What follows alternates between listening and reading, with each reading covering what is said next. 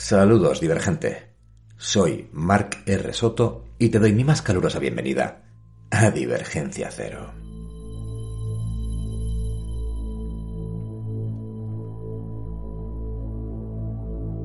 Cuando pensamos en Gustavo Adolfo Becker, pensamos en romanticismo, pensamos en cementerios, en tumbas, en golondrinas. Pensamos en rimas, pensamos en leyendas.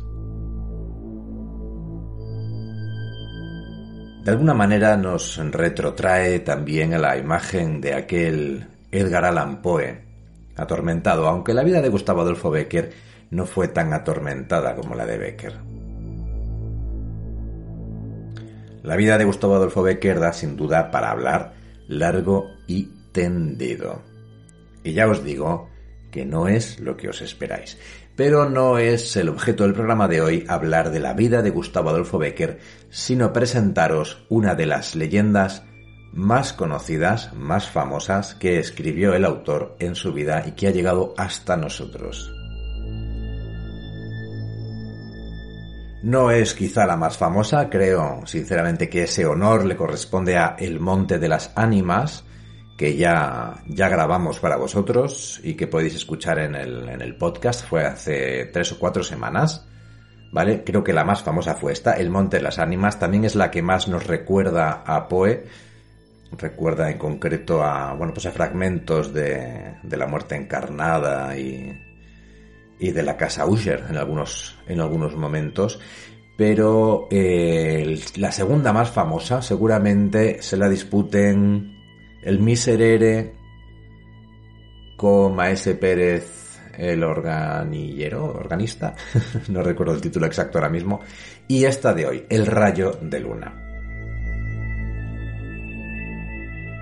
El Rayo de Luna es una leyenda soriana también, como lo es el Monte de las Ánimas, una leyenda que, bueno, pues que sigue los pasos de Manrique durante una noche por los bosques de Soria y por las calles de Soria buscando a una mujer, a una mujer muy, muy, muy especial que ha entrevisto, que ha entrevisto y que solamente puede imaginar hasta qué punto es, eh, es una mujer perfecta y maravillosa.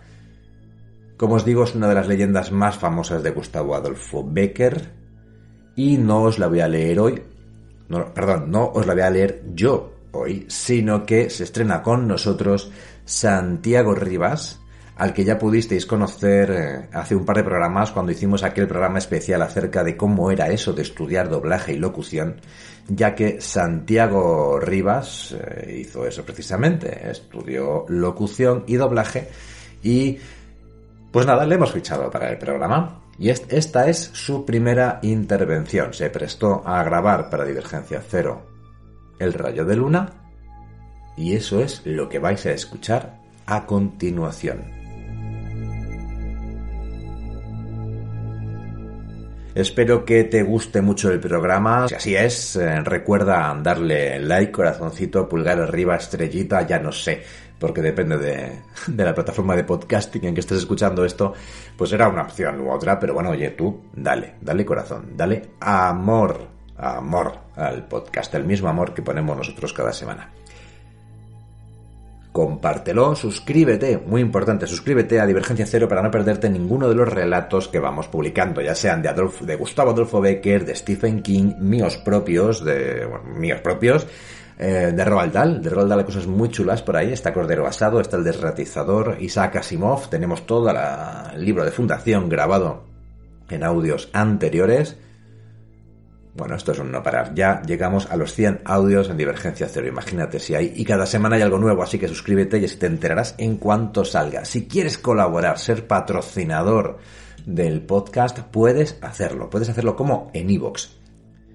¿Vale? Este podcast se publica originalmente en iVoox. Luego se envía a otras plataformas, pero la casa madre es iVoox y allí es donde podéis colaborar con el podcast con un café al mes. Ser patrocinadores del podcast por un euro con 49 al mes, lo que implica que podéis escuchar todos los audios en alta calidad, que podéis escuchar todos los audios sin publicidad y que podéis escuchar todos los audios, incluidos aquellos que por su antigüedad o por su naturaleza son exclusivos para mecenas, para patrocinadores del podcast, para todos aquellos que con ese eurito con 49, con ese café al mes, me ayudan a pagar el alojamiento en iVoox, que no es gratis.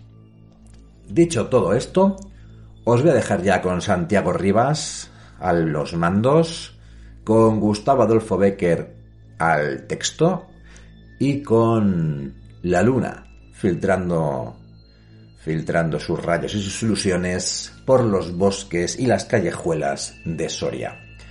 Un abrazo muy muy fuerte de vuestro anfitrión que os quiere, Marque Resoto, ya sabéis yo, y que se despide de todos vosotros hasta la próxima semana que habrá cositas buenas. Viene Polpen. Ahí lo dejo.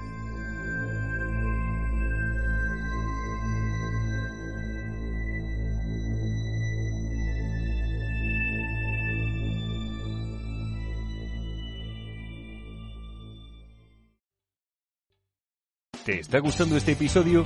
Hazte fan desde el botón Apoyar del podcast de Nivos. Elige tu aportación y podrás escuchar este y el resto de sus episodios extra. Además, ayudarás a su productor a seguir creando contenido con la misma pasión y dedicación.